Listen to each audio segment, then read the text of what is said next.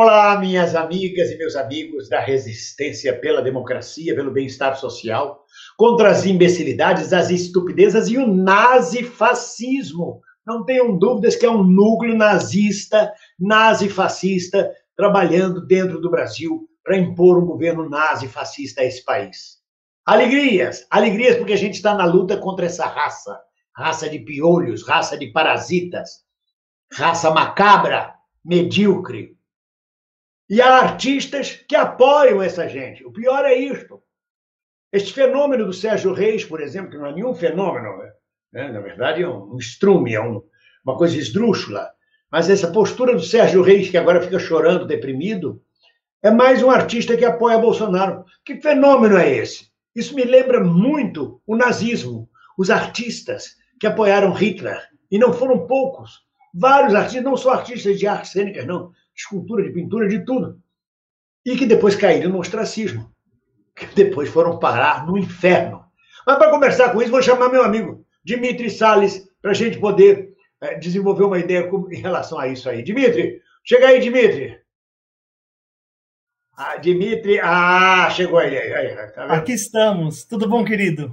Tudo ótimo. Tudo, podia estar melhor, né? Podia estar melhor se, se a gente não estivesse financiando prótese peniana para ex-deputado, né?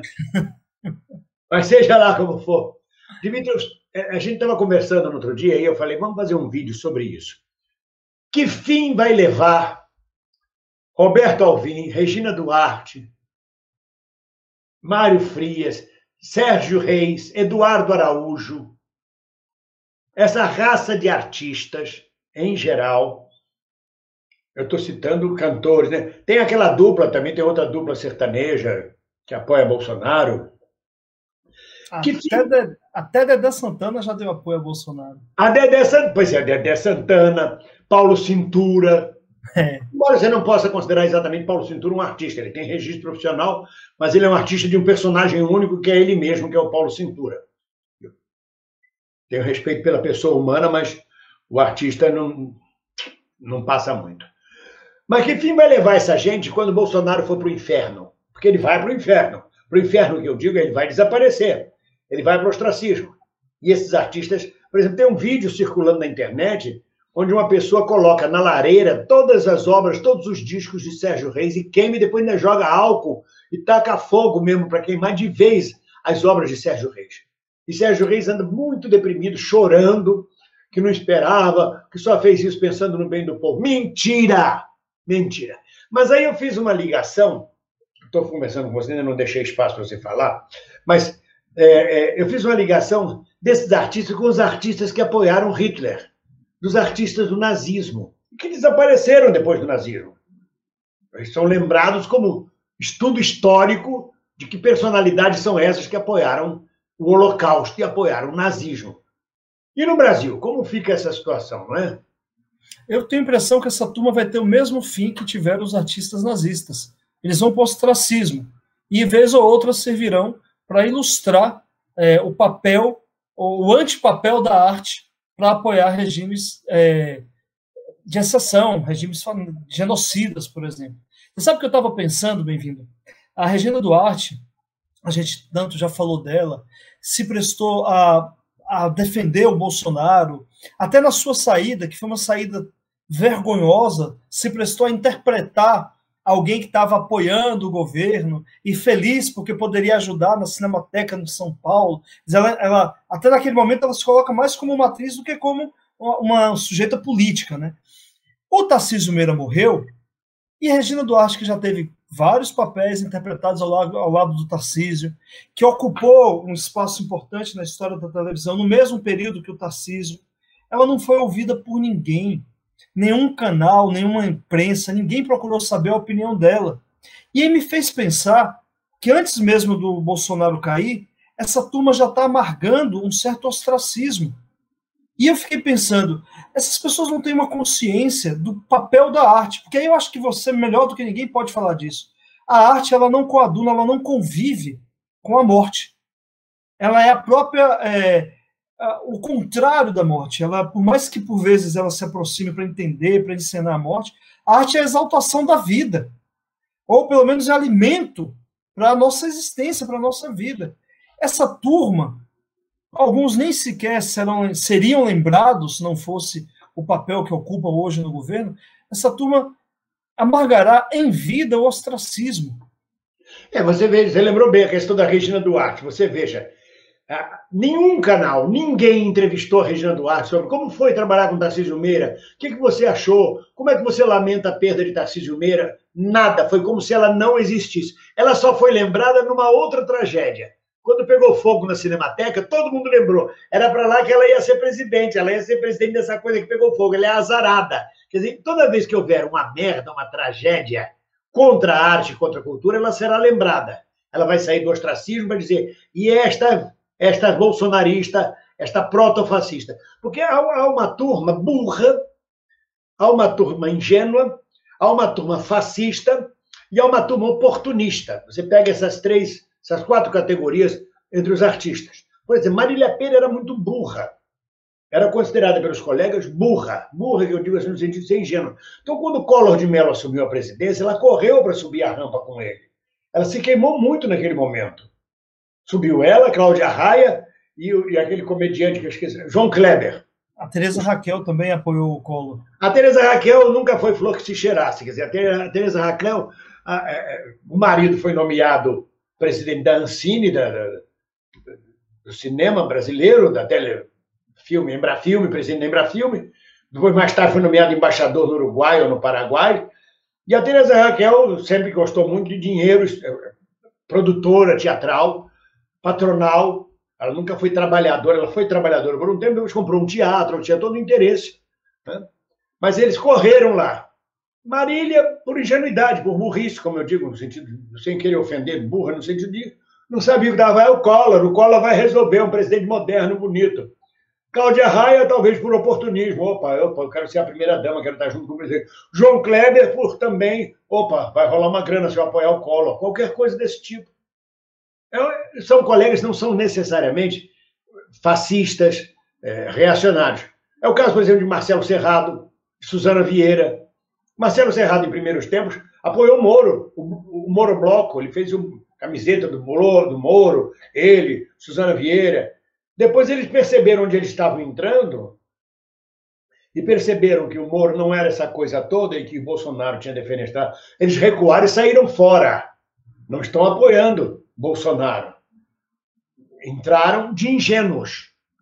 Então você tem os, os burros, os ingênuos, né? você tem os, os oportunistas. Os oportunistas e os fascistas. O Dedé Santana, por exemplo, para mim é um oportunista. O Paulo Cintura, para mim, é um oportunista. Por quê? Porque são pessoas que não têm grana, estão desempregados. O Dedé Santana está com 80 e tantos anos, com todo o respeito que eu tenho por ele, meu Deus do céu. Ele quer continuar trabalhando, não tem, não tem mercado para ele, ninguém chama mais. Ele existia enquanto com Didi. O Dedé tem se apresentado em circo de interior. Dedé Santana, e lota o circo para ver o Dedé Santana.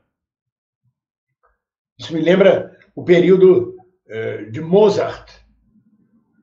Mozart, depois de fazer óperas, ficar muito famoso, acabou de trabalhar em teatros populares para o povo medíocre, fazendo óperas bufas para depois voltar a ser o grande Moza. Dedé Santana, a mesma coisa. Paulo Cintura está desempregado. Porque Paulo Cintura é ator de um personagem só. Ele é Paulo Cintura e é o personagem. Não tem escolinha, não vai botar ele aonde? Então ele gruda como um carrapato. Essa gente gruda como um, cara, um parasita no momento. Preciso de grana, preciso de. É, são o que eu chamo de oportunistas, pega a oportunidade. E aí você tem os fascistas reais. Né? Tem um fascista, como aquele secretário de Cultura, o Roberto Alvim, que é nazista, quer dizer, quando ele faz aquele discurso nazista, não é por acaso.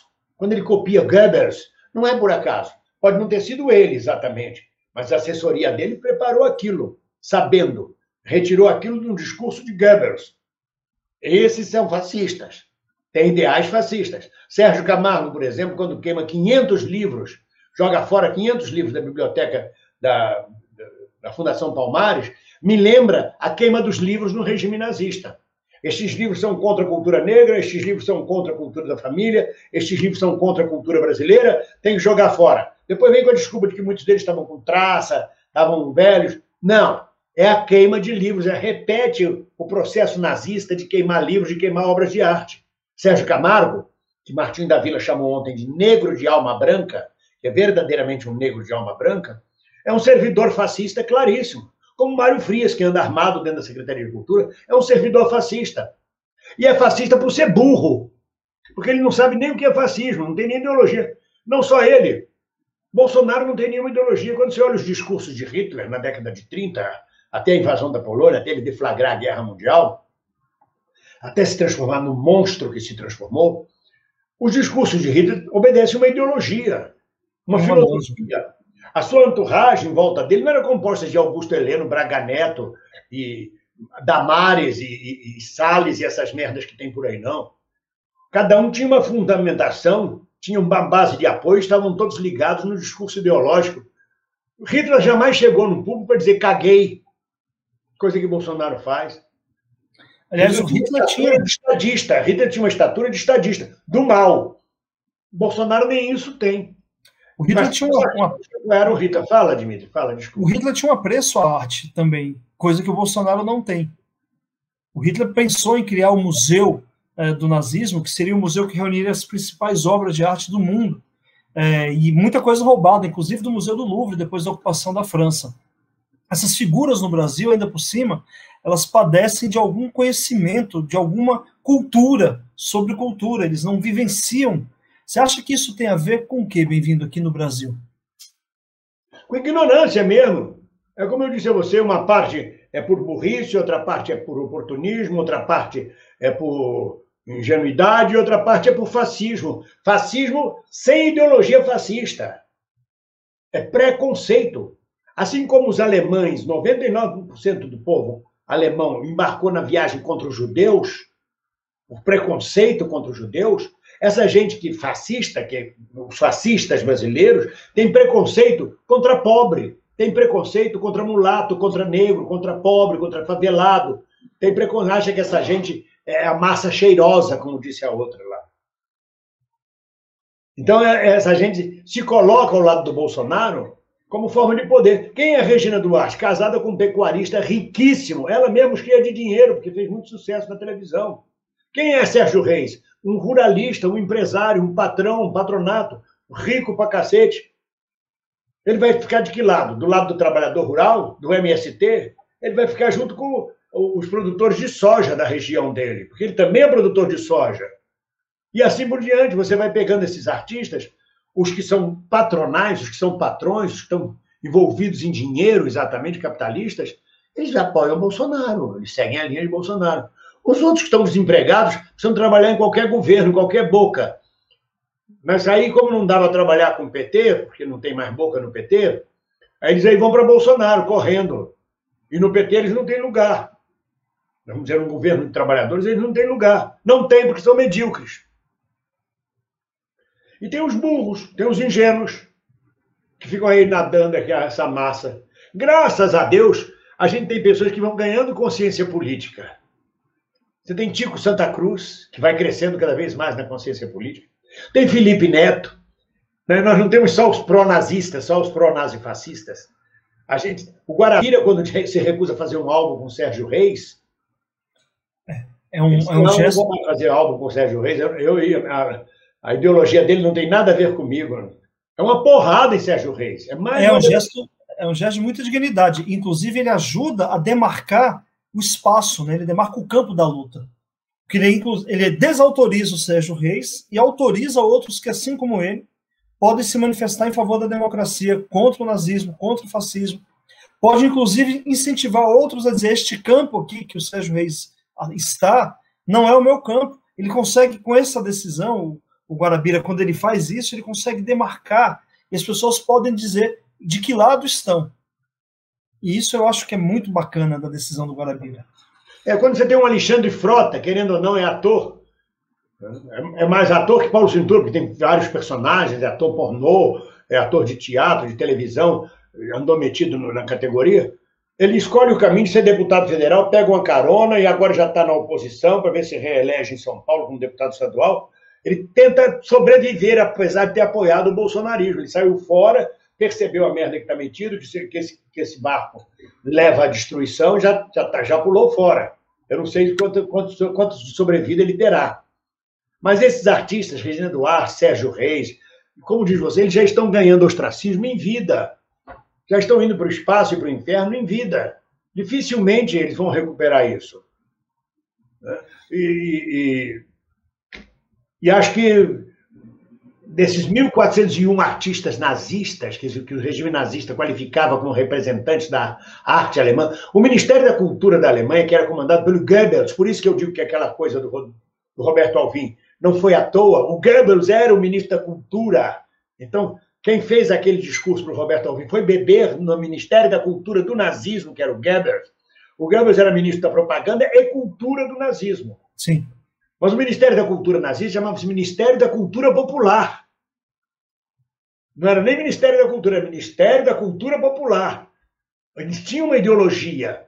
O nazismo tinha uma ideologia, não é esta coisa de caguei, cala a boca, vai perguntar para tua mãe, oh, eu como um pão com leite condensado, eu vou contar piada de português para esse presidente de Portugal. Não, não é nada disso. Quer dizer, o que nós temos é um crápula, um mal educado, uma cavalgadura na presidência, que não tem ideologia, que não tem nada. Eu sou eu, Licuri é o diabo. Rodeado de medíocres como Augusto Heleno, Braga Neto, uh, Salles, Damares, e esse agora ministro da, da Educação, é um pastor presbiteriano, porra de sujeito nazi-fascista, que diz que as crianças são prejudicadas com a convivência com as crianças especiais.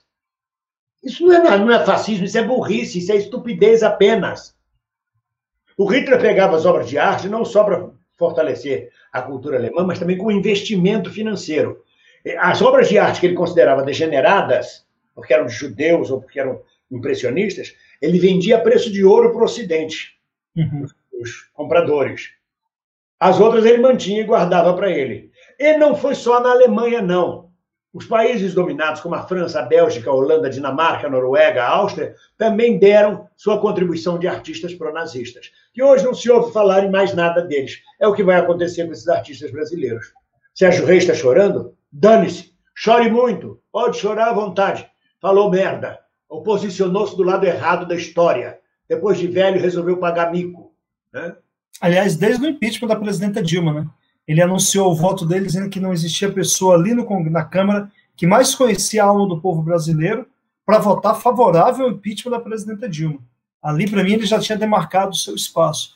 E aí, é. bem-vindo, eu fiquei, eu fiquei aqui pensando, é, essa ausência de arte tão contraditória que essas figuras representam, é, tem, tende a, a prejudicar a cultura do Brasil?